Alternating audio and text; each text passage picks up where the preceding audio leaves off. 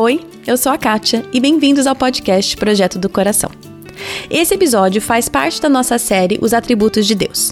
Ao longo dessa série, teremos o privilégio de aprender com homens e mulheres de diferentes denominações e culturas, e eles nos ensinarão alguns dos atributos do nosso único Deus. Também teremos o apoio de um material complementar para nos auxiliar no ensino dos nossos filhos sobre esse Deus, que é santo, santo, santo e merece todo o nosso louvor. Eu vou ler Efésios 3, 16 a 20, porque essa passagem é a minha oração para todos nós nesse tempo de estudo sobre os atributos de Deus.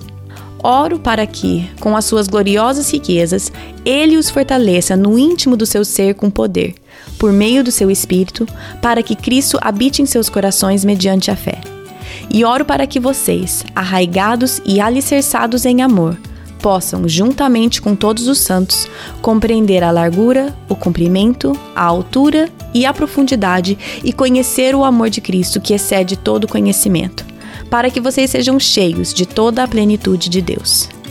A aquele que é capaz de fazer infinitamente mais do que tudo o que pedimos ou pensamos, de acordo com o seu poder que atua em nós, a Ele seja a glória na Igreja e em Cristo Jesus, por todas as gerações, para todo sempre. Amém.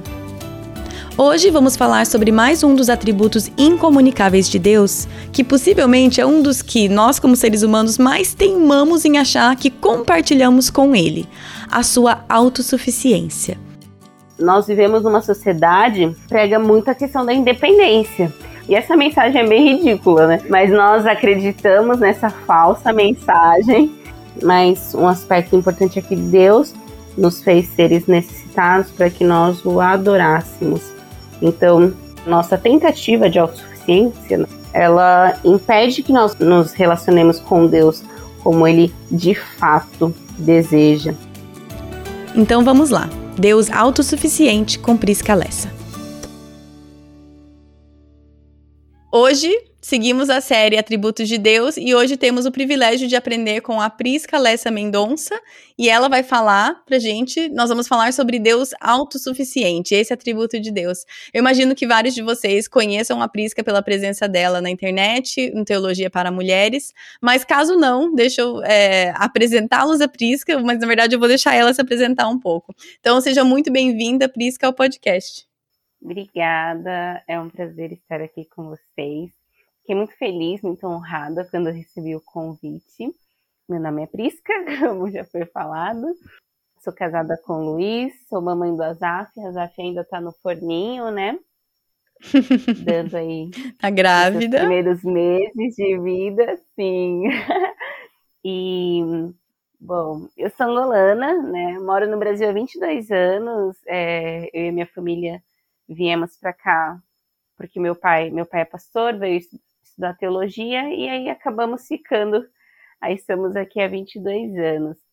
É, no fim das contas, né, eu também me formei em teologia, então a nossa família é toda de teólogos, né? Meu pai, minha mãe, meu irmão, meu pai e meu irmão são pastores, né?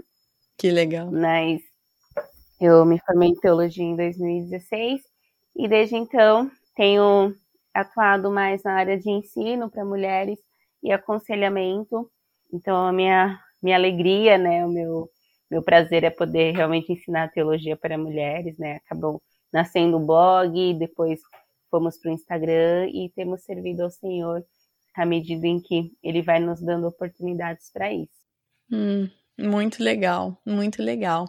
É, Prisca, eu queria talvez que você falasse até um pouco sobre o, o, ministério de vocês na internet. Sei que você citou, começou no blog, Instagram, mas fala um pouquinho para quem não te conhece é, sobre esse ministério seu. É, o Teologia para Mulheres, ele começou, acho que em 2016 mesmo, o blog, né?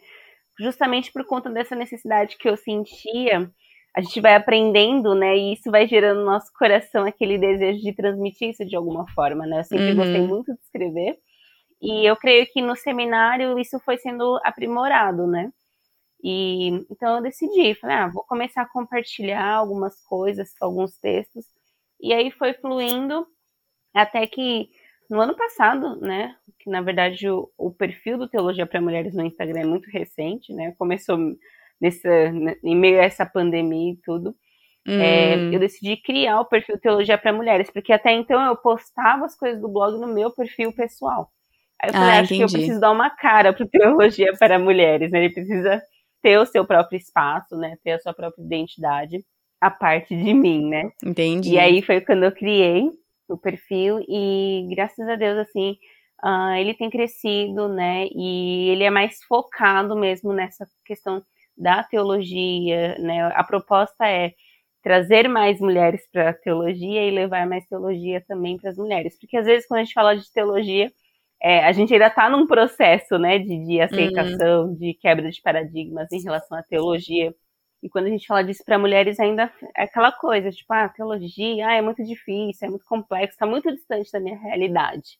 Hum. E na verdade não, né? Então a ideia é mostrar isso, como a teologia ela faz parte do nosso dia a dia e como nós precisamos dela justamente para na vida ordinária, né, na vida comum, para que Sim. sejamos mulheres fiéis, né, esposas, uhum. enfim, o que nós, onde quer que Deus nos coloque, para que nós possamos exercer esse papel da melhor forma possível. Então é para todas, né? É para todos.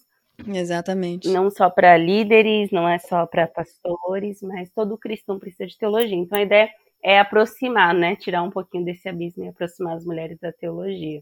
Tá certo. É uma coisa que a Andrea Vargas fala que me chama atenção, que ela falou assim: todo mundo tem uma teologia. Mesmo se você acha que você não tem, todo mundo tem uma teologia. Basta saber se a sua teologia é boa. Exatamente. então, todos nós temos, né? Esse é o X da questão, com certeza. É, pois é. Então, Prisca, quando eu né, te fiz o convite, você escolheu, e dentre alguns dos temas que estavam ali disponíveis, você escolheu Deus autossuficiente. Acho que antes da gente entrar, eu queria saber por que, que você escolheu este, é, este atributo. Ah, legal. É, essa área né, dos, dos atributos de Deus é o que eu gosto muito, né? É a teologia sistemática em si. Hum. Inclusive, meu pai é professor de teologia sistemática, então eu já, já tenho assim um pezinho, né? E a autossuficiência, principalmente porque eu, eu gosto muito dessa, dessa ideia da soberania de Deus, de Deus como aquele que controla todas as coisas, né? É hum. um dos atributos que me gera muita, muita paz, muita segurança, e eu acho que a minha caminhada cristã, ela tem sido marcada muito frequentemente por esse atributo. Então, eu gosto de falar sobre esse controle de Deus, essa soberania, essa autossuficiência.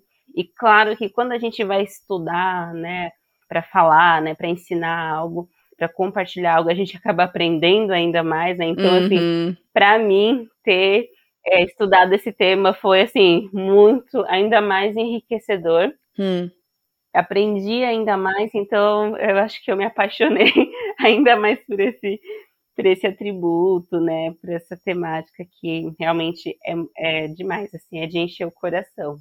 Hum, tá certo. É, e é aquilo que até, até a gente fa falei um pouquinho antes, né? A gente. Vocês, muito mais. Eu estudo um pouco, né, dos atributos. Eu, eu faço a minha parte aqui só para eu poder também levar uma conversa decente. Mas, para mim, eu já aprendo tanto nesse meu preparo antes, imagino que não que não necessariamente aprender algo que você não sabia, mas é esse é, relembrar o coração daquilo que talvez o intelecto já soube ou sabe, mas que precisa ser relembrado. Então, para mim, o, o, o, antes de gravar a entrevista já é muito enriquecedor para mim. Aí depois, quando eu tenho o privilégio de conversar com você ou outras pessoas que eu entrevisto, aí ainda se alastra mais aquele meu meu conhecimento. E aí depois vem a edição que eu escuto vez após vez. Então, na verdade, eu acho que Deus queria que. Bom, podcast, na verdade, era mais para mim, porque ele sabia que eu preciso ouvir vez após vez, após vez, após vez, as mesmas verdades. E ele falou assim: eu vou fazer o seguinte: eu vou, é fazer, eu vou dar um negócio pra Kátia que ela tem que fazer lá a mesma coisa, vez após vez, após vez, e escutar uma vez, depois outra, depois outra. Com certeza. Então vamos entrar então, Prisca. É, autossuficiência de Deus. A primeira pergunta que eu faço para todo mundo é o que isso, tipo, qual é esse atributo? O que, que quer dizer que Deus é autossuficiente? Muito bom. É, enquanto eu pensava aqui, né, ao, ao, longo da semana sobre essa questão do, desse atributo especificamente, né, a primeira coisa, assim, que me ocorre, né, quando eu penso nisso, e que eu coloquei como pontapé inicial aqui, é o fato de que esse é um atributo incomunicável de Deus, né? Ou seja, uhum. um, Deus é autossuficiente. Nós não temos. Ponto. Exatamente. Nós não somos autossuficientes. Então já precisa é. É começar tendo isso muito claro, que esse não é um atributo comunicável, é um atributo que pertence somente a Deus, né? Então isso é, é muito importante. Hum. E então o que, que significa então dizer que o nosso Deus ele é autossuficiente, né? Eu gosto muito de sempre ser bem didática uh, naquilo que eu vou falar, então eu partindo de Atos, né, 17, 24 e 25, eu achei bem interessante, e aí eu queria ler aqui o trecho que diz assim: o Deus que fez o mundo e tudo que nele existe, sendo ele Senhor do céu e da terra, não habita em santuários feitos por mãos humanas, nem é servido por mãos humanas, como se de alguma coisa precisasse, pois ele mesmo é quem a todos dá vida, respiração e tudo mais.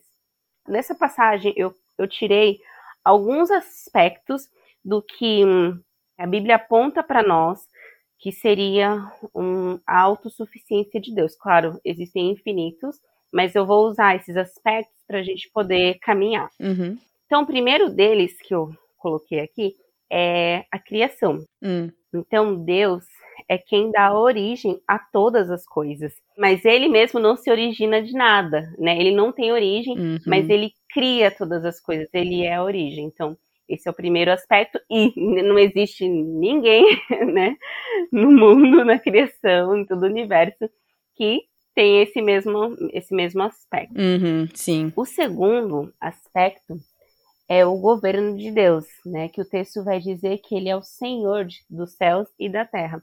Então Deus ele governa todas as coisas no céu e na terra. Ele é Senhor, mas ele mesmo não é governado por nada. Uhum.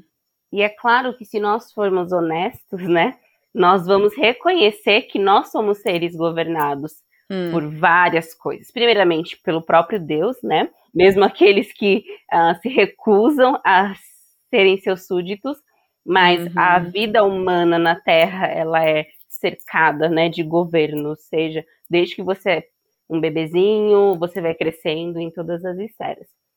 E depois a transcendência de Deus, né? Hum. Então, ele é aquele que não habita em santuários feitos por mãos humanas. Ou seja, Deus ele transcende a sua própria criação. Ele não pode ser contido por nada, pois a tudo ele transcende, né? E nada pode uhum. detê-lo. Então, não posso pegar e colocar Deus numa caixinha. Enfim, nós ocupamos um espaço físico, né? Mas Deus ele transcende a todas as coisas. E uhum. a sua uhum. independência que é quando o texto nos diz que ele não é servido por nada, né, por mãos humanas. Então Deus não é servido por nada, nem ninguém, pois ele não precisa das suas criaturas, né? Ele não possui necessidades, ao contrário de nós, né, que precisamos Sim. sempre que alguém, né, de alguma forma, direto ou indiretamente, nós precisamos que pessoas façam coisas por nós, porque nós temos necessidades. Deus não possui necessidades. Eu acho que esse é um aspecto muito importante da autossuficiência Uhum. Depois disso, nós temos a providência, né? Porque o texto também nos diz que ele é quem a todos dá vida, respiração e tudo mais. Ou seja, Deus é o provedor, ele é quem sustenta e provê para toda a sua criação e para todas as suas criaturas. Então, esses aspectos, né, que eu mencionei aqui, nos dão uma ideia, pelo menos, do que significa a autossuficiência de Deus uhum. e deixam bem claro que somente Deus possui essas características. Então, dizer que Deus é autossuficiente é dizer que Deus não necessita de nada. Todas as coisas necessitam dele, mas ele mesmo não necessita de nenhuma delas, né? Sim. Então, é essa realidade que somente Deus possui, é essa posição que somente Deus possui, né? Ele é suficiente em si mesmo, e eu acho isso maravilhoso, assim, é algo que é difícil de nós pensarmos, assimilarmos, mas é algo do próprio Deus, assim, que ele sempre existiu de eternidade em eternidade, sem necessitar de nada, e nós, como seres necessitados, temos dificuldade em, em conceber isso, né? Como é que pode existir um ser que não precisa de nada, né? hum, né? Que não, não precisa ser servido por nada, que não é governado por nada, que é uhum. livre para fazer o que quiser, né? Então isso é, é maravilhoso, é grandioso. Sim, eu acho que, ao meu ver, parece que este atributo, como você colocou, incomunicável de Deus, que é só de Deus, é aquele uhum. que nós, como humanos, mais achamos que é, também possuímos. e eu, eu acho, por exemplo, Deus eterno, Deus infinito, Deus onipresente, onipotente, por mais que muitas vezes a gente age como se a gente fosse eterno, porque a gente não gosta de é, encarar a nossa mortalidade ou coisa assim, uhum. assim, mas sabemos que não somos, né? Eu sei que eu não posso estar em vários lugares ao mesmo tempo, eu sei que eu não posso Sim. as coisas, mas a autossuficiência, eu acho que é uma coisa que nós como seres humanos nós realmente insanamente acreditamos que somos. E eu é. vejo também que não só isso, mas nós acreditamos que Deus não é nós completamente invertemos isso, porque eu vejo que Sim. muitas vezes a nossa, a nossa teologia, né, mesmo que a gente ache que a gente não tem, nós temos, a nossa teologia é, errada, muitas vezes nos diz que Deus precisa de mim para fazer algo. Deus precisa da minha obediência, Deus precisa do meu serviço, porque senão, sei lá o que, não vai acontecer, né? É, nós, então, eu vejo como uhum. nós invertemos isso, que eu não preciso de ninguém, eu não preciso estar numa igreja, eu não preciso de uma comunidade, eu não preciso de ajuda, eu me basto. E isso como se fosse até uma coisa, até uma coisa boa, né? Ah, não, não, não, eu me viro. Até como se fosse uma coisa nobre e Sim. uma coisa moral. Uma virtude, né? E nós olhamos para Deus que realmente é autossuficiente e nós achamos que ele precisa do meu amor para estar feliz, ele precisa de mim, né, para estar completo, ou ele precisa do meu serviço, da minha dedicação a ele, porque senão fulano não vai ser alcançado para Jesus, se não for eu, né, se Deus não, se Deus uhum. precisa da minha ajuda.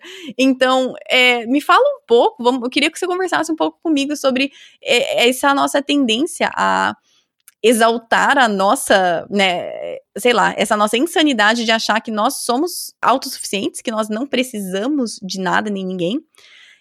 E uhum. também o contraponto disso de como também nós, como igreja, sei lá, como cristãos, muitas vezes a gente comunica a mensagem, mesmo às vezes sem querer, mas de que Deus precisa da gente, ou que ele não estaria feliz nem completo sem a nossa presença. Sim infelizmente, essa é uma realidade, né? É um, esse pensamento é um pensamento que está muito presente é, na teologia, né, de muitos, muitos cristãos. Essa ideia realmente de que Deus precisa de nós. E eu, eu ouso dizer que essa é uma afirmação chocante.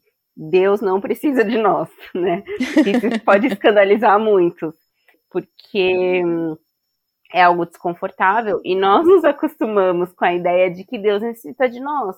Ele hum. necessita do nosso serviço, do nosso louvor, da nossa adoração. Então, nós nos colocamos numa posição de que nós estamos dando a Deus algo que ele necessita, né? Então hum. nós acabamos invertendo. Talvez até inconscientemente a ideia da autossuficiência, né? Tipo, eu sou alguém, né? Eu sou tão importante, né, que Deus precisa de mim, né? E às vezes é, uhum. essa mensagem ela vem assim com, com, uma cara muito bonita, né? Uma coisa tipo, ah, poxa, que, que legal, né? Uma coisa que eu já ouvi muitas vezes, tipo, Deus se frustra, né, conosco. Deus está frustrado comigo. Eu fico, uau, né? tipo, que, que, imagem de Deus, né? As pessoas têm. Uh, ou outra ideia também de que Deus na, na eternidade se sentia solitário, ele tinha necessidade de amar, por isso criou o homem. Então, uh, no homem, ele, ele supre toda essa carência hum, né, sim. afetiva. Então, o homem é, sabe assim? Então, a gente ouve isso, a gente vê isso, né? Essa ideia ela tá muito é, marcada né, na mentalidade é, de muitos cristãos. Sim. Então, esses, esses tipos de pensamento, eles não refletem o caráter de Deus, né? Eles criam a ideia de um Deus fraco e carente. Exatamente. Né? Então, um Deus coitadinho de Deus, ele precisa tanto que você faça isso para ele. Poxa, ele tá ali, sabe, só esperando você. Então, é, infelizmente, é o que a gente vê, né? O que a gente vê por aí. Uhum. Sim. Uma coisa aqui que eu gosto no livro do Tozer, nesse capítulo sobre Deus autossuficiente, ele até fala, quando nós temos essa imagem errada de Deus, que Deus precisa da minha ajuda, que ele fica triste, é, que ele não ia querer a eternidade sem a presença dos seres humanos, ou que ele estava uhum. sozinho, então queria alguém para amar, né? Quando a gente não entende é, em um outro episódio a gente vai falar sobre trindade, mas quando a gente não entende a autossuficiência de Deus ali, na trindade, nós criamos uma imagem, criamos um Deus, a nossa imagem, né? Sim. E um Deus que é fraco, bem como você falou, que é um coitadinho. Uma frase que eu já ouvi, né, de pastores, assim, uma frase assim, Deus preferiu morrer por você a passar a eternidade inteira sem você, né? Então, assim, hum, cria uma sim. ideia, tipo, sabe assim, ai, Essas coisas de apelo, né? É, Na hora do apelo. Sim, tipo, ai, que lindo, nossa. Mas quem tá sendo mais exaltado nesse tipo de frase? Deus e o seu caráter. É, o homem. Tipo, uhum. Exatamente. Então, o homem é tão importante, tão necessário, tão indispensável para Deus que Deus precisou, assim, sabe, fazer mover céus e terras por causa dele, né? Então cria uma ideia de, nossa, eu sou assim, né? O, o auge, né? O sumo bem.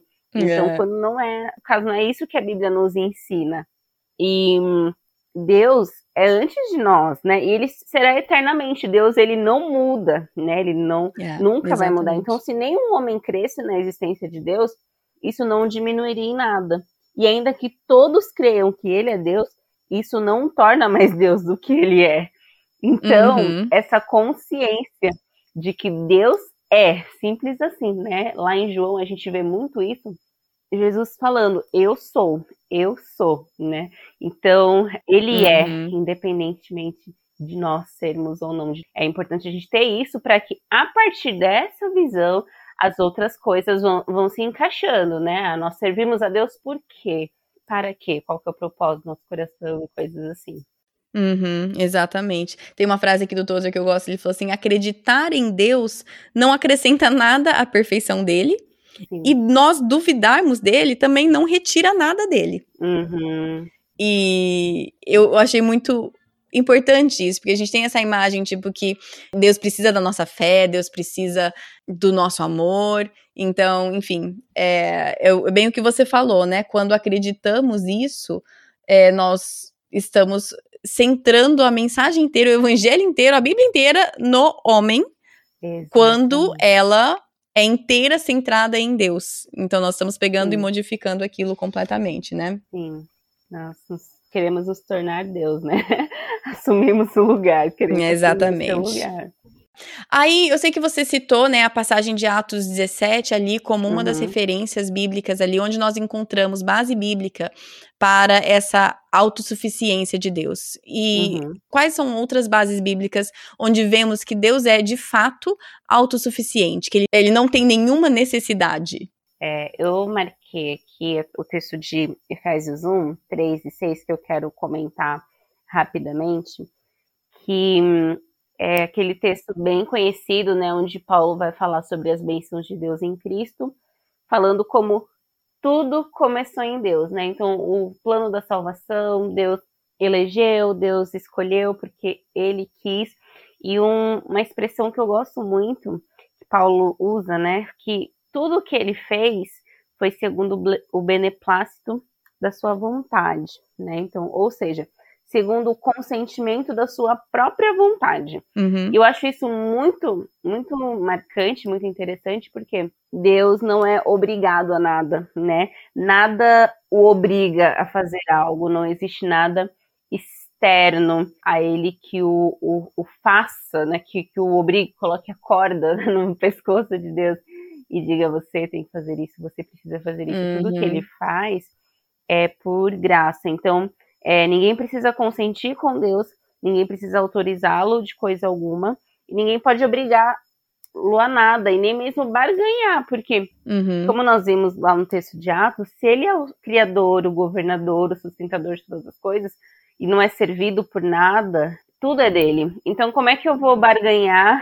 é, com algo, né, que é do próprio Deus, né? Não faz sentido, não, não tem lógica. Na verdade, é loucura de quem tenta fazer isso, né? Sim. Mas infelizmente hoje nós vemos, né, pessoas falando, é, você tem que decretar, você tem que, uhum. sei lá, uhum. nem, nem, nem, nem, nem lembro as expressões, assim, mas que você tem que realmente é, como que exigir algo de Deus, né? Exigir que Deus faça aquilo, porque você faz A e B, porque você age segundo esse e aquele preceito, então Deus ele tem essa obrigação, né? Então acho que esse é um texto bem, bem marcante nisso, essa questão de que a vontade de Deus ela ocorre pelo seu próprio consentimento, então é, é dele para ele mesmo, né? Não tem a ver necessariamente com, com, com uma ação externa. Outro texto interessante também, né, que nós temos o Salmo 50, eu vou focar especificamente no versículo 12, mas ao longo do salmo, Deus está falando ao seu povo com autoridade. Ele diz, né? Aliás, vou começar do 11. Ele diz: Conheço todas as aves dos montes, são meus todos os animais que pululam no campo. Se eu tivesse fome, não tudo diria, pois o mundo é meu e quanto nele se contém. E aqui Deus ele está falando da questão dos sacrifícios, né? Que o povo não diferente de nós, né, tinha aquela ideia de como se o sacrifício que eles levavam a Deus fosse algo tipo uau, né? Estou arrasando uhum. no meu sacrifício. Sim, olhe como Deus eu sou maravilhoso pelo assim, sacrifício. Exatamente, Deus está maravilhado assombrado. Como a gente faz isso, né? Sim. A gente faz isso até hoje. Olha como eu dou para missionário ciclano, olha como eu dou meu uhum. dízimo, olha como a gente faz é isso. Incrível. Como eu sirvo a Deus. Como eu, olha só como eu me, né? Olha a, a minha faz piedade. Isso. Eu sou tão piedosa, né? né? Eu fico até constrangida comigo. Imagine Deus, né? Então, é, exatamente. Isso é algo assim que está no coração do homem. A gente vê como, na verdade, essa questão do homem se sentir autossuficiente está muito ligado ao orgulho, né? A falta da humildade Sim. mesmo. Então, é, é, é um efeito direto do, do, do pecado, né? Da, da, queda do homem de querer ser como Deus. E a gente sabe muito bem uhum. a origem disso, né? O homem, ele tentou buscar a suficiência a parte de Deus. Ele tentou é, ser autossuficiente, fazer da forma dele, né? Abraçando aí lá o discurso da serpente. E nisso, ele caiu totalmente então, essa busca do nosso coração de sempre querer ser suficiente, ser mais do que aquilo que nós somos, mais do que Deus nos criou para ser, né? Uhum, e, sim. bom, aí tem outro texto também que a gente vai aqui em Hebreus 1, 3, que diz assim: Ele é o resplendor da glória e a expressão exata do seu ser, sustentando todas as coisas pela palavra do seu poder. Então, esse texto fala, traz Deus como esse sustentador de todas as coisas, né? Então, ele não é sustentado por nada, né? como nós já falamos lá em Atos, mas ele é quem é, tudo sustenta. Ele é quem faz com que todas as coisas existam como elas existem. E isso é muito muito interessante porque muitas vezes nós temos a, a, a, ideia, a falsa ideia de que nós é quem sustentamos as coisas, né? Uhum, eu é que faço a minha vida ser como ela é. As coisas acontecem porque eu estou fazendo isso. Se eu não fizer isso, vai acontecer isso. Tanto é que você pode ver que quando a gente adoece, a gente fica impossibilitado de alguma coisa em relação a trabalho, o que quer que seja. Primeira reação é aquele pavor de o que vai acontecer comigo, com a minha família, é. e agora acabou, meu Deus. Porque, no fundo, no fundo, nós acreditamos que nós é quem sustentamos as nossas vidas. E nós não cremos naquilo que a palavra diz, de que ele é quem sustenta. É. Eu imagino que cada uma com cada pessoa com a sua realidade tenha lute com certas coisas, né? Não tô querendo que dizer que eu, eu vou falar sobre ser mãe, né? Porque é a uhum. minha realidade. Sim. Mas eu penso no quão difícil é isso e o quão tentador é e o quanto eu caio nessa armadilha como mãe. É, eu tenho certeza, é uhum. é isso que eu tô falando, assim, não tô falando que outras situações e outras. É, circunstâncias de vida não, mas gente, como é tentador e como é e como eu caio nisso, Uhum. quase que, não sei diariamente, mas constantemente de achar que eu que sustento a vida dos meus filhos. Afinal, Uhum. saíram de mim. Afinal, é, eu que dou comida e roupa e cuido e não sei o quê. E como sobreviveriam sem a minha presença, né? E, e nós, como mães, também muitas vezes levamos isso a tal extremo que também achamos que seria impossível o nosso marido, que eu sei que tem casos e casos, mas muitas vezes um homem bom, piedoso, amoroso, que tem toda a condição do mundo de cuidar dos filhos que também são dele, mas nós como mães achamos tipo, não, não, só eu sei, porque se eu não estiver presente, meu filho isso, isso, aquilo. Então, é, pelo menos para mim, ao ter filhos, essa é, essa mentira da autossuficiência ou, ou essa armadilha de me crer como aquela que dá a vida, aquela que possibilita a vida e que Sim. sana as necessidades do outro. Poxa vida, nada, nada me, tem, me tenta mais a, a me ver como autossuficiente, como aquele da qual a vida de, a, que a vida de outras pessoas dependem da minha, como Sim. a maternidade. É uma luta, né? Um perigo.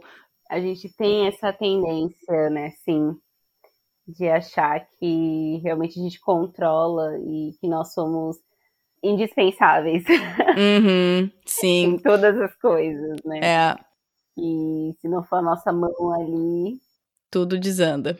exatamente. Tem uma frase que eu ouvi, não sei aonde, de uma autora que me chamou muita atenção, que eu sempre repito de novo, eu nem sei quem que falou, e isso é uma, uma coisa feia, eu deveria ter lembrado, mas não é minha frase. Mas uh, que nós, como mães, nós somos significantes, mas, não, não, mas nós não somos soberanas.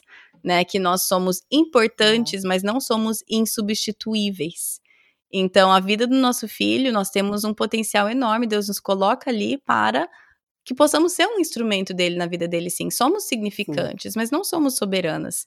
Se alguma coisa acontecer comigo, o cuidado de Deus não deixou de existir sim. para com os meus filhos, né? Sim. E nossa, isso é, é muito. E muito, é, acho que muitas vezes Deus permite, né, que algumas situações ocorram para que nós percebamos isso, né? Eu, o hum. meu bebê ainda tá aqui, né? Tá quietinho, bonitinho, mas uhum. compartilhando e ouvindo a experiência de, de amigas, né? Que já têm aí seus filhos. Ou, ouça elas falando, né? Dessa questão de uau, eu não, não estava lá, aconteceu tal coisa, e elas se desesperam, mas ao mesmo tempo percebe que, poxa, Deus guardou, sabe? Deus estava uhum. ali, Deus fez Sim. aquilo que eu não poderia fazer naquele momento, né? Deus tem braços que eu não tenho, né? Uhum. Ele tem um, um, consolo que eu não posso dar, né? E isso é muito importante, porque é aquilo que nós falávamos no começo, né? Às vezes nós pensamos que a teologia é algo tão distante da nossa vida, mas como esses eventos comuns da vida, né, do dia a dia, revelam aquilo que nós de fato cremos. É, ah, talvez alguém pense, ah, mas por que, que eu preciso estudar os atributos de Deus? Nossa, uma coisa tão, sei lá, abstrata, uma coisa tão distante, mas é nesses momentos que nós temos a oportunidade de, de lembrar quem é Deus e quem nós somos, né? Acho que uma das Sim, coisas que eu gosto, uhum. que eu mais gosto no estudo dos atributos é que eles nos dão a oportunidade de nós percebermos quem é Deus e quem nós somos. Uhum, então, nós colocamos, exaltamos a Deus e nos humilhamos por meio desses atributos, né? Ao conhecer os atributos, então nós ajustamos sim. aí a frequência, né? Os lugares. Isso é muito, muito importante. Exatamente. Prisca, a minha terceira pergunta que eu tenho feito para todo mundo é praticamente é quais são as aplicações práticas disso, né? Ou seja, Uhum. eu estudar e entender e meditar e contemplar na autossuficiência de Deus, o que que isso deveria mudar para mim, né? O, o que que isso deveria trazer de reflexo na minha vida? É, se eu realmente compreendesse, dentro da nossa mente limitada de criatura, obviamente, mas se eu realmente acreditasse e compreendesse a autossuficiência de Deus, este atributo de Deus, a minha vida mudaria como, né? Como que a minha vida reflete essa minha compreensão e aceitação do Deus que é autossuficiente e que eu não sou. Uhum. É, eu acho que o primeiro aspecto é nós compreendermos de fato, né? Quem é esse Deus a quem nós servimos. É, eu acredito que uma das dificuldades, uma das grandes perdas da, da nossa geração, das gerações mais recentes, é essa visão da grandeza de Deus, de quem Deus é. Eu, eu sinto assim que hoje nós não temos o mesmo temor e reverência, a mesma consciência de quem Deus é, né? Talvez hum. que os antigos, né? É, porque se tornou algo tão informal, tão é, normal, Sim. que às vezes a gente perde aquele senso, né? De, de, da grandeza de Deus, da santidade de Deus e de sua de, do seu poder, né, de sua soberania. Então, acho que quando nós paramos para refletir na autossuficiência de Deus, estudar, aprender sobre isso, nossas lentes, né, sobre quem Deus é, elas vão sendo limpas, né, elas vão se tornando mais claras. Então, nós passamos a, a entender o governo de Deus. E eu acho que, na prática, isso é muito importante, porque, por exemplo, nós estamos vivendo um, um momento em que está tudo aparentemente fora de controle, né? Aparentemente desgovernado. Uhum. Aparentemente Deus está sendo levado pelas circunstâncias, pode parecer isso, e que ele não consegue impedir, mas quando nós meditamos na autossuficiência de Deus, então uhum. isso acalma o nosso coração e nós percebemos que, na verdade, ele tem o controle de todas as coisas. Ele uhum. pode fazer todas as coisas segundo a sua vontade. E também eu, eu fico refletindo aqui que poxa, Deus ele é autossuficiente, ele não precisa de nada, ele não precisa de ninguém, ele não precisa de nós. Ele teria muito mais paz sem, sem a humanidade, vivendo né, a sua eternidade tranquila. Teria sido mais fácil. Exatamente, sem chateação. É. Mas esse Deus, que é todo poderoso, ele escolhe voluntariamente se relacionar conosco. Hum, né? Não por necessidade da parte dele, não por ganho ou lucro da sua parte, mas por graça. Isso me quebra, sabe? É, Deus, ele não tá ganhando nada com esse relacionamento, mas ele escolhe se relacionar porque ele deseja dar de si para nós, porque ele é generoso. Sim. E deseja voluntariamente ofertar daquilo que ele é, de todo o seu ser para nós. Eu acho que isso quebranta o nosso coração, isso nos leva para mais perto dele, uhum. né? Então acho que esse é um aspecto assim que, que mexe muito com o meu coração e eu falo, uau, Deus, realmente eu, eu, eu, me lembro do salmista, né? Eu não sou nada, né? Eu uhum. sou menor. Como é que Deus, sendo tão grande, se importa com alguém como eu? Sim. Uhum. Então, isso é gracioso, né? Para aqueles momentos em que o nosso coração tá tá frio, isso, isso aquece o nosso coração. Né? Hum, então, acho sim. que esse é, é o primeiro aspecto. E o segundo é que, ao contrário de nós, né, nós, as suas criaturas, né, nós, criaturas de Deus, somos insuficientes, que é um pouco daquilo que nós já falávamos. Nós somos insuficientes e necessitados, ou seja, nós somos o oposto, né, totalmente o oposto daquilo que Deus é. uhum. é. E isso faz parte da nossa natureza. Deus nos fez assim com um propósito. Né? Deus nos criou com necessidades para justamente mostrar a nossa condição de criaturas, a nossa uhum. distinção de que nós não somos Deus, né? Sim. Uhum. E que as nossas necessidades não podem ser satisfeitas em nós mesmos. E isso é muito importante, uhum. porque a nossa dependência, a nossa incapacidade de nos satisfazermos ou de vivermos assim, nossa, eu não preciso de nada.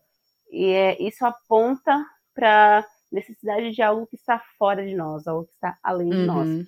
Sim. Nós sabemos que né, Deus é esse ser que nos supre, que, que nos dá, nos concede todas essas coisas. Eu gosto muito de, da frase de Agostinho, né? Que fizeste-nos para ti, e inquieto está o nosso coração enquanto não descansa em ti. Então, essa inquietação, essa necessidade essa busca por satisfação que nunca é saciada pelas coisas criadas aponta para o fato de que existe um, um ser, uma fonte Sim. que somente nela nós temos todas essas necessidades saciadas. Então, isso deve nos tirar de dentro para fora, né? Hum, invés de nos levar para dentro cada vez mais, buscando isso, isso deve nos apontar para quem Deus é. Então, nós vivemos numa sociedade que prega muito a questão da independência. Uhum. Você é independente, você precisa yeah. ser autônomo, você precisa é, ser independentemente de tudo, você não precisa disso, você é você, você se basta. E essa mensagem é bem ridícula, né? Diante da nossa uhum. própria existência, porque por natureza nós somos seres totalmente dependentes. Nós Sim, não uhum. somos independentes em nada, nem ao nascer, nem ao viver, nem ao morrer. Então, em todos os momentos da nossa vida, a própria natureza está gritando: vocês não são independentes. Mas nós acreditamos nessa falsa mensagem, né? Nós achamos que não, nós somos e tudo mais.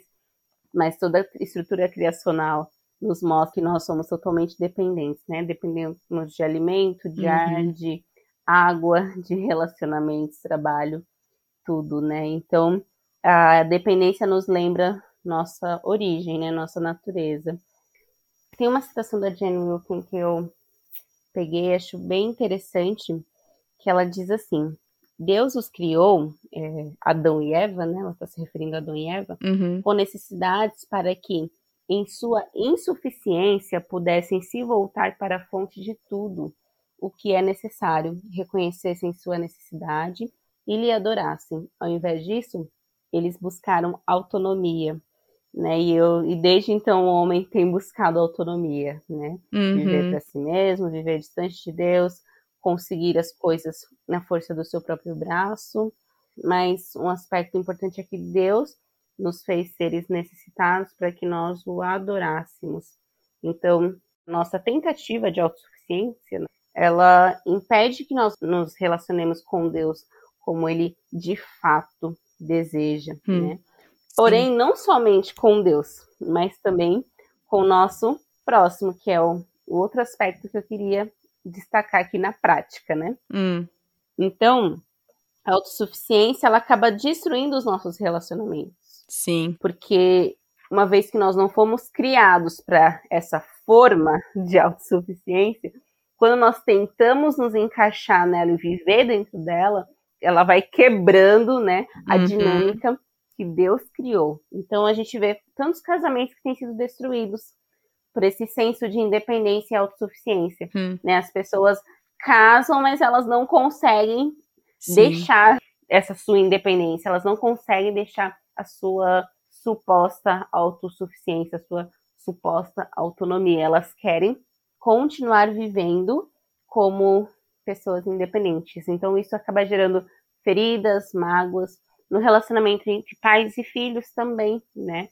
Esse uhum. senso de independência, pais que não querem assumir suas responsabilidades, Sim. filhos que não querem se sujeitar à autoridade, então cada um uhum. tentando governar, né? Se autogovernar, e aí isso acaba gerando conflitos e distanciamento. E dentro da própria igreja, né? Nós vemos isso porque Deus nos criou para nós vivermos em unidade, né? Quando Cristo ele nos chama para si, ele nos chama para pertencermos a um corpo, né? Ao Sim. corpo de Cristo, a vivermos em união. Então, ele nos faz insuficientes para que nós possamos depender, não, é, lógico, em primeira instância dele, né, do próprio Deus, uhum. mas também uns dos outros, né? Sim. né? Então, a própria imagem do corpo de Cristo é, é muito interessante, né? Uh, fato da Bíblia usar a imagem do corpo para se referir à igreja, porque uhum. o corpo ele manifesta dependência. Então, nós precisamos de todas as juntas e medulas, né? uhum. né? Deus não nos chama para vivermos em isolamento, né? mas para vivermos em unidade. Então, essa consciência de que nenhum membro do corpo de Cristo é suficiente sozinho, por melhor que seja. Nossa, mas eu sou tão boa, tão boa, tipo, minha família é tão assim que a gente nem precisa cultuar com os irmãos. A nossa casa está suficiente suficiente. Eu me basto com pregações no YouTube, eu me basto com os meus próprios estudos, não preciso estar na igreja. Exatamente, isso é o que a gente mais vê hoje em dia, né? É. Então eu tenho aqui o que eu preciso, material aqui, ali eu coleto, eu crio o meu próprio, né, a minha própria liturgia e tá tudo bem. Não preciso me relacionar, não preciso aguentar crente chato, ai, me relacionar com fulano e quando que eu ai, não gosto muito. Aqui no meu canto está ótimo. Então, na verdade, esse não é o propósito de Deus, né? E a autossuficiência, ela só gera orgulho e alienação. Hum.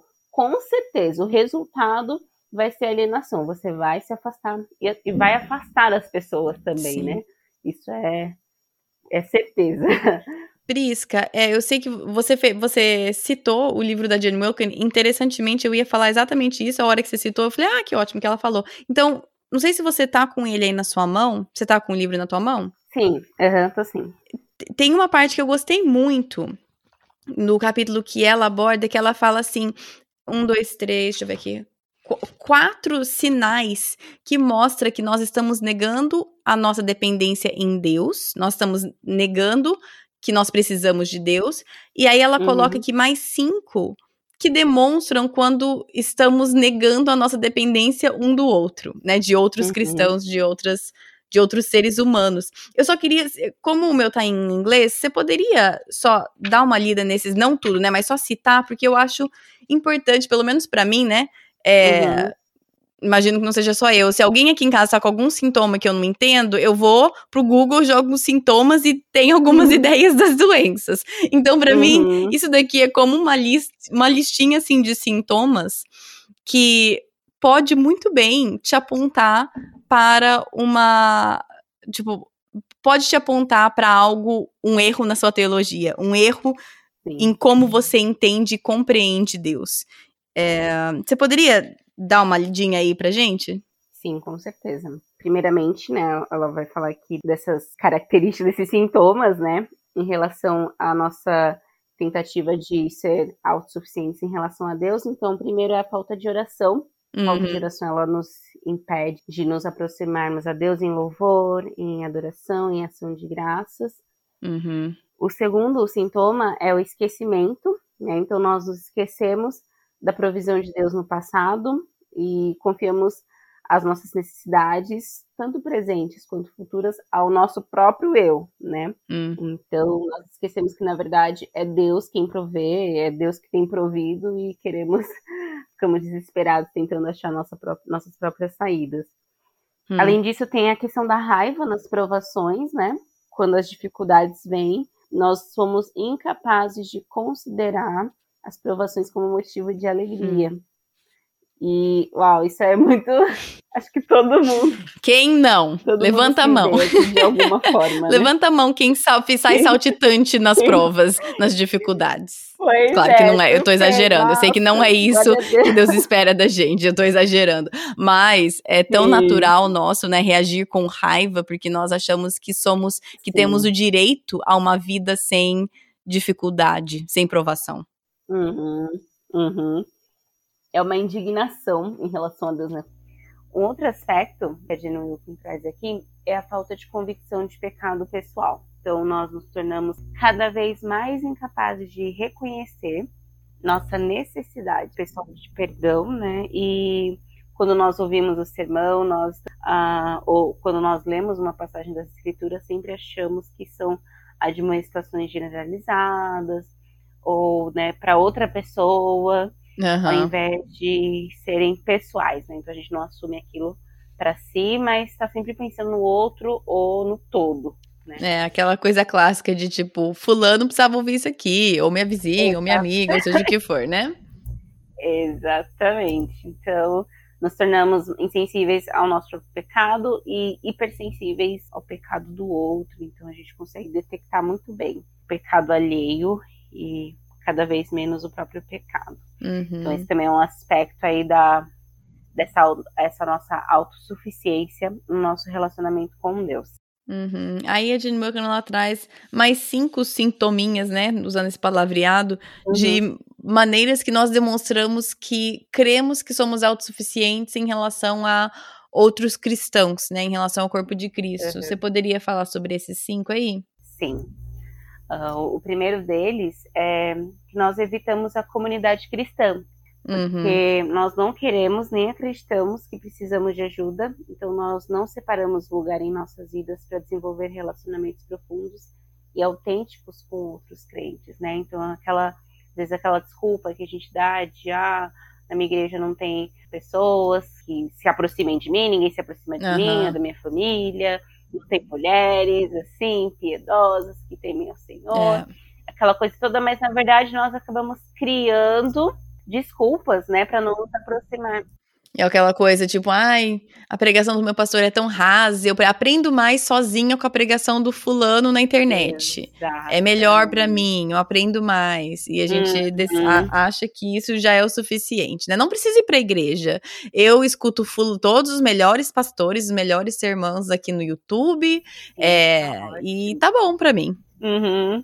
Me alimenta e tá tudo certo, né? Quando na é, realidade... Uhum entra naquilo que nós estamos falando do corpo de Cristo, né? A necessidade uhum. da comunhão, de estar junto, né? Sim. É, de é, é vida na vida, ferro afiando ferro, é, lidando é. com o pastor, lidando com o membro, lidando com todos, né? Crianças, adultos, idosos, nós precisamos disso, né? Lidando com conflito, lidando com todas as situações desagradáveis Sim. que surgem, porque somos todos pecadores um lidando com o outro, né? Exatamente. Então, é, quando nós evitamos essa comunidade, é, isso reflete a nossa, o nosso senso de autossuficiência, né? Não preciso, tá tudo uhum. bem, eu me basto aqui e não, não quero nada nem ninguém tirando a minha paz, né? Então, uhum. aí outro aspecto que, outro sintoma que ela aponta aqui é a dissimulação. Então, quando nós temos que interagir com outros crentes, nós dissimulamos o real estado das nossas vidas para preservar a nossa autonomia. Isso uhum. eu achei bem, bem forte, assim, né? Porque a gente não quer mostrar a nossa fragilidade, a nossa vulnerabilidade. Então, assim, já que é para me aproximar, quando eu me aproximo, quando eu permito, eu tenho esse contato, eu preciso estar tá por cima, né? Sim, uhum, exatamente. Eu tenho que estar tá com a vida perfeita, eu preciso realmente mostrar que eu sou o, autossuficiente. Preciso destacar minha autossuficiência. Mostrar que eu não preciso de ninguém.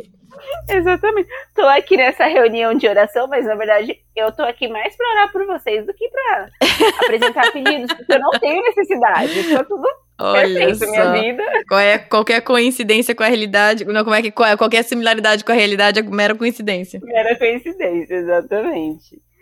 Ai, meu Deus. Bom, um outro sintoma que ela traz também é a falta de prestação de contas, né? Então, nós, uhum. crendo na nossa própria mentira de que temos tudo sob controle, ficamos cada vez mais indispostas a pedir e a receber conselhos ou correção de outros crentes, né? Uhum. E quando nós recebemos algum parecer não solicitado em relação ao nosso pecado, nós o rejeitamos. Hum. Então, assim, nós não prestamos contas e achamos que não precisamos, porque tá tudo bem. E se alguém aponta algo nosso? Não, você tá errado. Exatamente. equivocado. Exatamente. É. Então é algo. Que... E você vê que uma coisa vai levando a outra, né? Tudo isso assim, uhum. você evita a comunidade, isso vai gerando dissimulação, isso vai gerando falta de prestação de contas. Assim, Sim. uma coisa vai chamando a outra, né? E a falta de prestação de contas leva à, à próxima, né? Exatamente, que vai levar à falta de humildade. Uhum, né? Então, aqui, a nossa crescente dependência de nós mesmos produz crescente incapacidade de pedir ou receber ajuda de outros, como uhum. quando nossa necessidade é óbvia. Quando recebemos ajuda não solicitada, sentimos-nos envergonhadas e até ressentidas. Como isso é, é comum né? Uhum, uh, e às vezes nós não vemos isso como falta de humildade. Não. E falar, eu não aceito porque eu sou orgulhosa, não. Mas, ai, eu não quero incomodar, ai, eu me sinto, é. eu me sinto bem, ai, não quero atrapalhar, exatamente. não quero me expor. Não, é coisa, é, exatamente. Quando, na verdade, a Bíblia dá nome, né? A Bíblia dá nome exatamente. aos bois, não tem, é. não tem meias palavras. E... Chame pecado de pecado, né? Exato. Algo que eu, eu gosto muito sobre a questão da vulnerabilidade é que é muito bom você ajudar o outro, né? É muito gostoso. E muitas vezes nós ajudamos com a motivação errada, né? Ah, sim, claro. Ajudamos porque nos traz aquele senso de importância, uhum. de que eu estou fazendo algo, tá outro tá dependendo de mim, tá precisando de mim. Ai, isso me alimenta. É. Só que nós não temos a mesma disposição para ser ajudados, né? Nós nos sentimos mal, nos sentimos inferiores, nos sentimos rebaixados quando nós precisamos de ajuda. Tanto é que muitas famílias, muitas pessoas passam por momentos assim que ninguém fica sabendo, só fica sabendo depois. É. Ou assim, quando a coisa estoura, nossa, mas ninguém sabia, então, né? Então, assim, o nosso orgulho não permite, mas a humildade cristã, ela serve e ela tem disposição para ser servido também. Ser servido é algo bíblico e é algo necessário dentro da dinâmica do corpo de Cristo, justamente porque nós precisamos uns dos outros. Nós dependemos, não somos autossuficientes. Né? É. E aí leva, sim ou sim, a, a última coisa aqui que a Diana aponta, que é a exaustão, né? Exatamente. Olha como as coisas elas estão interligadas, né? Então, a exaustão, ela ocorre quando nós nos recusamos a pedir ou aceitar ajuda.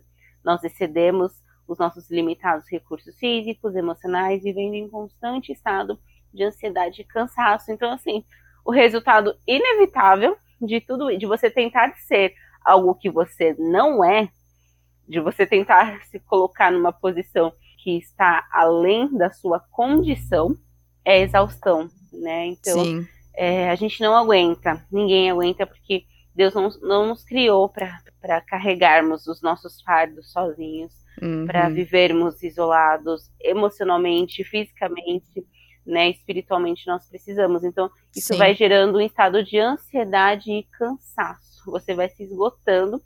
Só que, infelizmente, muitas pessoas acabam não percebendo a causa e aí culpam a igreja. Ah, eu tô assim, desanimado, sem forças, ansioso, cansado. Ai, porque a igreja, ai, porque o meu pastor, porque ah, as irmãs, ninguém olha para mim.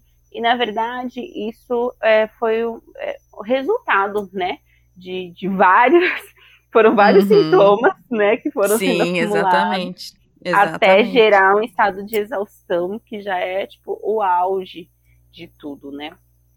E isso só revela as consequências de quando nós não nos sujeitamos àquilo que é a vontade de Deus para nós. Uhum, né? Então, sim. nós acabamos realmente sentindo os efeitos no nosso corpo, no nosso ser, né? Então isso é, uhum. é muito importante nós nos atentarmos para isso. Sim. E aqui, do mesmo jeito que, né, se você tem uma dor no peito, não quer necessariamente dizer que você tem, tá tendo um infarto. Não quer dizer que uhum. se uma dessas coisas está presente na sua vida, ou se você luta com isso, não quer dizer é, que então você não acredita na autossuficiência de Deus. Não, não é necessariamente, é só uhum. coisas que nós precisamos estar, né, de olho e atentos, Sim. porque quando tem muitos sintomas, vários de que coincidem com uma mesma doença, né? Aí é uma coisa que você vai querer ir pro médico e dar uma olhada. Então é aquela coisa assim que são indicadores, né? Então, uhum. claro que é, como até mesmo a gente até, até comentou aqui, né? Por exemplo, raiva na hora da tribulação. Poxa vida, uhum. né? Quem, quem não tem esse momento de, poxa, por quê? Então, assim, não, não de forma nenhuma é, estamos dizendo que aqui, para você realmente confiar na autossuficiência de Deus e não se achar autossuficiente, é, você não pode nada disso. É só. Mas são, são coisas que, pelo menos para mim, me ajudam. Porque aí, Com quando certeza. eu. Quando eu percebo, né? No momento de tribulação, eu percebo a minha raiva, uhum. eu posso olhar isso e falar assim: Deus, me perdoe. Me perdoe por achar que eu não preciso de nada, uhum. né? Me perdoe porque eu vejo. Então, é, é, é uma forma, pelo menos para mim, que eu vejo essas coisas e me ajudam. Quando eu vejo que eu não quero aceitar a ajuda de ninguém e aquilo tá é, me gerando incômodo quando as pessoas me ajudam, isso volta na minha mente e fala assim: ok, por que, que isso tá acontecendo? Deus, me perdoe. Me ajude a entender que o Senhor me criou para tal. O Senhor me criou para depender e quero, ao invés de demonstrar essa, sei lá, essa vergonha ou esse sentimento, eu quero demonstrar gratidão por ter pessoas que estão aqui dispostas a cuidar de mim nesse momento, né? Então, para mim são mais indicadores e coisas que me ajudam a voltar o meu olhar quando eu percebo que estou focando na coisa errada. Sim. exato. É, é isso mesmo que você falou. É, essas, essas características são para nossa autoavaliação, né? Para nós olharmos algo que eu gosto muito, né? De, eu acho que eu, eu ouvindo uma pregação do, do Reverendo Weber, isso me marcou muito. Ele fala justamente sobre nós nos questionarmos, questionarmos hum. os nossos sentimentos e as nossas ações. Por que, que eu estou com uhum. raiva nesse momento? Sim. Por que, que eu estou reagindo assim? Por que, que eu não estou querendo ir para a igreja? Por que, que eu não estou querendo receber visita ou me aproximar? Não estou querendo que o pastor né, mexa aqui nessas questões? O que está acontecendo? Por que, que eu estou tão sobrecarregado? Ou por que, que eu não estou deixando meu, uh, as crianças me ajudarem, o meu marido me ajudar? Por que, que eu estou uhum. carregando tanta coisa? Né? O que, que isso está me indicando? Em algum nível, tem algo que não está ajustado. Sim. Então é ali onde a gente para e a gente pede socorro, né? O socorro de Deus, Senhor, me ajude, né? Venha reorientar o meu coração. E aí, meditando na, na, nesses atributos, né? Nesse atributo de Deus e tantos outros, a gente realmente consegue se colocar no nosso devido lugar, né? Deixar que Deus seja Deus, Deus seja soberano e perceber as nossas limitações, né? Nós precisamos de ajuda, nós precisamos uns dos outros. Exatamente, exatamente. Prisca, muito, muito obrigada a estar tá disposta aqui. E vocês não sabem, gente, mas eita problema de gravação que nós tivemos com essa entrevista. Foi. então, Uau. se vocês perceberam as coisas na edição, tenham misericórdia, porque foi, foi, foi, foi tenso o negócio aqui. Mas enfim. É, muito obrigada por ter persistido aqui no meio de tantos erros de grava tantos problemas com a gravação e por ter disponibilizado seu tempo para vir falar sobre esse assunto aqui comigo. Muito obrigada. Ai, o prazer é todo meu. Uma alegria estar aqui com vocês, um, podendo compartilhar e como nós dissemos no começo, né, podendo aprender também, né? Uhum. conversando, trocando é, essas figurinhas, esses ensinos, a gente cresce, né? Isso vai, vai enchendo o nosso coração, né? Então, com certeza, não foi em vão. Deus, Deus tinha um propósito nesse encontro, nesse episódio, e que Deus possa abençoar, né? Cada, cada pessoa que eu vi. E estou muito feliz, foi um prazer imenso, estou aí. Que legal, muito obrigada. Eu vou colocar tudo no site, mas onde as pessoas podem te encontrar? Você falou assim, no Instagram é arroba Teologia para Mulheres, isso mesmo? Isso, é arroba Teologia para Mulheres. Uh, e tem o meu perfil pessoal também, que eu posto mais coisas do dia a dia, aleatoriedades uhum. aí da vida, Priscalessa, arroba Priscalessa. E aí temos o blog também, Teologia para Mulheres. É só jogar lá no Google que aparece. Então, em qualquer Legal. um desses canais, estarei por lá. Tá bom. E todos esses links vão estar tá para você é, no, no post do episódio, para você que está ouvindo. E por isso que você poderia encerrar esse tempo em oração? Sim, com certeza. Vamos orar então. Ó querido Deus e Pai, nós te damos graças pelo teu amor, pela tua bondade, graça e fidelidade para com as nossas vidas. Senhor, como é bom meditar na tua perfeição, meditar nos teus atributos, Senhor, como isso enche nosso coração, é alimento para as nossas almas. Senhor, obrigada, Deus, porque nós pudemos refletir sobre a sua autossuficiência, Deus. Nós somos insuficientes e totalmente dependentes de Ti, mas Tu és Rei, Senhor, Criador e governador de todas as coisas, isso é consolo para os nossos corações. Uhum. Perdoa-nos por tantas vezes tentarmos nos colocar no lugar de Deus, tentando ser autossuficientes, tentando conduzir a nossa vida da nossa forma, tentando, Senhor, carregar o mundo nas costas, quando o Senhor é quem provê todas as coisas. Ensina-nos, ó Deus, a depender de Ti. Ensina-nos a cultivar relacionamentos genuínos no corpo de Cristo, abençoe os nossos lares, as nossas famílias. E nesse tempo tão difícil que nós temos vivido, ó Pai, nos ajude a confiar na Sua soberania, saber que é, aconteça o que acontecer. O Senhor segue governando e sustentando todas as coisas. Tá? Continue abençoando esse ministério tão precioso.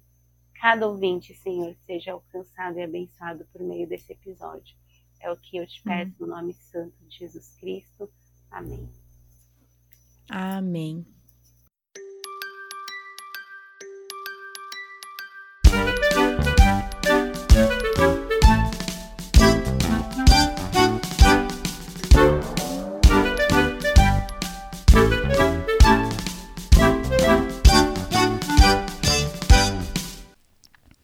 Deus é autossuficiente. Deus não depende de nada para existir. Tudo depende dele. Se você pudesse ter qualquer tipo de bicho de estimação, qual você escolheria? Imagine que você ganhou um peixinho. Você precisaria alimentá-lo e limpar o seu aquário para mantê-lo vivo. Se você parasse de dar comida, o pobre peixinho pararia de existir. O seu peixe de estimação precisa de você para viver. Ele depende de você para existir. E sabe o que também é verdade? Nós precisamos de Deus para existir. Ele não só nos criou, mas nos dá o ar que respiramos que nos mantém vivos. Nós dependemos de Deus. Deus é diferente. Ele não depende de nada para existir. Ele é autossuficiente. O seu peixinho precisa de comida, mas Deus não precisa de nada. Na verdade, antes de criar a terra e as pessoas, ele era tudo que existia. Isso quer dizer que Deus nunca pode parar de existir. Ele não precisa de nada e não depende de nada.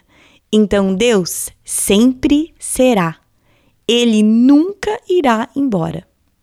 Às vezes, nós pensamos que podemos viver a vida sem a ajuda de Deus. A verdade é que nós precisamos de Deus para tudo, seja grande ou pequeno. Pratique ser dependente de Deus, dizendo: Tudo posso naquele que me fortalece. Deus é autossuficiente. Isso significa que você é dependente de Deus. Você precisa de Deus. Ele te dá todo o ar que você respira e está com você a cada passo que dá. Dependa de Deus e Ele cuidará de você e te guiará para onde Ele quer que você vá. Atos 17, versículos 24 e 25. O Deus que fez o mundo e tudo que nele há é o Senhor do céu e da terra, e não habita em santuários feitos por mãos humanas. Ele não é servido por mãos de homens como se necessitasse de algo, porque ele mesmo dá a todos a vida, o fôlego e as demais coisas. Colossenses 1, versículo 17. Ele é antes de todas as coisas, e nele tudo subsiste. Versículo para memorização. Tudo posso naquele que me fortalece. Filipenses 4, 13. Querido Deus autossuficiente, Obrigado por não precisar de nada para existir. Agradeço, pois sei que nunca irá embora. Por favor, ajude-me a lembrar que o Senhor sempre estará aqui. Ajude-me a depender de você em todas as coisas, sejam elas grandes ou pequenas. Amém.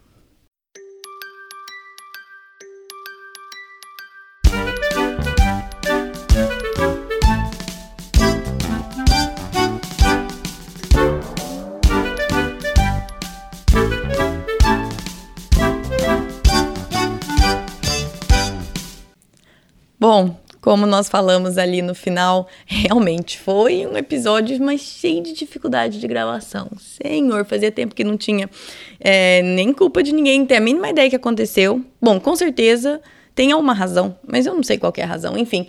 Então, se vocês perceberam a edição mais picada, eu sinto muito, fizemos o melhor que pudemos, mas olha, a Prisca foi campeã em paciência com vai e volta, começa de onde parou. Uh, então, de novo, Prisca, muito obrigada pela paciência e persistência, porque quase que não sai, mas foi um prazer para mim, como eu já falei, ter a Prisca aqui no podcast. Se você ainda não conhecia o Ministério da Prisca e quiser seguir, é, o arroba Teologia para Mulheres ou arroba Prisca Lessa. Todas as informações, links pro site dela também. Vai estar tá tudo no post desse episódio, no site, que é projetodocoração.com. E semana que vem temos uma entrevista muito, muito especial para mim. Eu tive o prazer de entrevistar o pastor Gessé Murphy, que provavelmente pouquíssimas de vocês conhecem, só vocês aí que escutam que eram da Shalom junto comigo na época. O pastor Gessé e a dona Lorena, sua esposa que já é falecida, foram missionários no Brasil durante várias décadas. Meus pais trabalharam com ele durante toda a minha vida, praticamente, até ele e a dona Lorena se aposentarem. Ele foi o pastor titular da igreja, que meu pai também era pastor durante toda a minha infância, até ele aposentar. E aí, meu pai, então, é, se tornou pastor titular da igreja, enfim. Ah, eu o conheço até como Uncle Mike, como tio Mike, porque filhos de missionários chamam adultos desse jeito, né? Então, eu tive o prazer de entrevistar o meu Uncle Mike, pastor Gessé, sobre a, os 17 anos que ele passou com a esposa dele depois do diagnóstico de Alzheimer's. Então, ele fala sobre esse período tão difícil da vida deles como casal, da vida dele como marido. E ele é um homem de 86 anos que vocês vão ficar impressionados com o português dele ainda. Já fazem quase 20 anos que ele saiu do Brasil. E a entrevista tem uma dinâmica um pouquinho diferente, mas justamente para ele ter a segurança no português, ele se planejou com as respostas tudo antes e olha, eu fiquei impressionadíssima de ver o nível de português que ele ainda possui. Então, é mais um daqueles episódios que eu falo que é para mim. Eu espero que também abençoe cada uma de vocês, mas é, é para mim e é para as pessoas da minha igreja, da Shalom. Então, este é o episódio da semana que vem. Muito, muito prazer em poder entrevistar o pastor Gessé. Um, é isso. Se você quiser seguir o podcast nas redes sociais, no Facebook é Projeto do Coração, no Instagram é PDC Podcast. O site, como eu já falei, é projetocoração.com. Se você quiser se tornar um mantenedor do podcast, você pode ir para o patreon.com barra Projeto do Coração. Também tem um botão no Instagram, né? Se você clica na link da bio, depois você vai ver Seja um Mantenedor. E tem um episódio bônus que chama Faça Parte do PDC. E lá eu explico certinho o que é ser um mantenedor. Tá bom? Então, este é o episódio de hoje. Bom final de semana para vocês e até semana que vem. Na Bíblia, em Miqueias 5:5, está escrito que ele será a sua paz. Se eu acredito na Bíblia, eu acredito que apesar das minhas circunstâncias, ele será a minha paz. Meus filhos estão tocando terror dentro de casa? Ele será a minha paz. Estou me sentindo culpada por não passar mais tempo com os meus filhos? Ele será a minha paz. Tô cansada de ter as mesmas brigas de sempre com meu marido? Ele será a minha paz. Gritei e perdi a paciência de novo? Ele será a minha paz. Vamos tentar lembrar disso e, com a ajuda de Deus, escolher a viver nessa paz todos os dias. Assim, com o dedo cruzado, a outra em oração e deu tudo certo. Ai, que bom, meu Deus. Olha, tá gravando, medo, né, de... estamos juntas, vai dar tudo certo.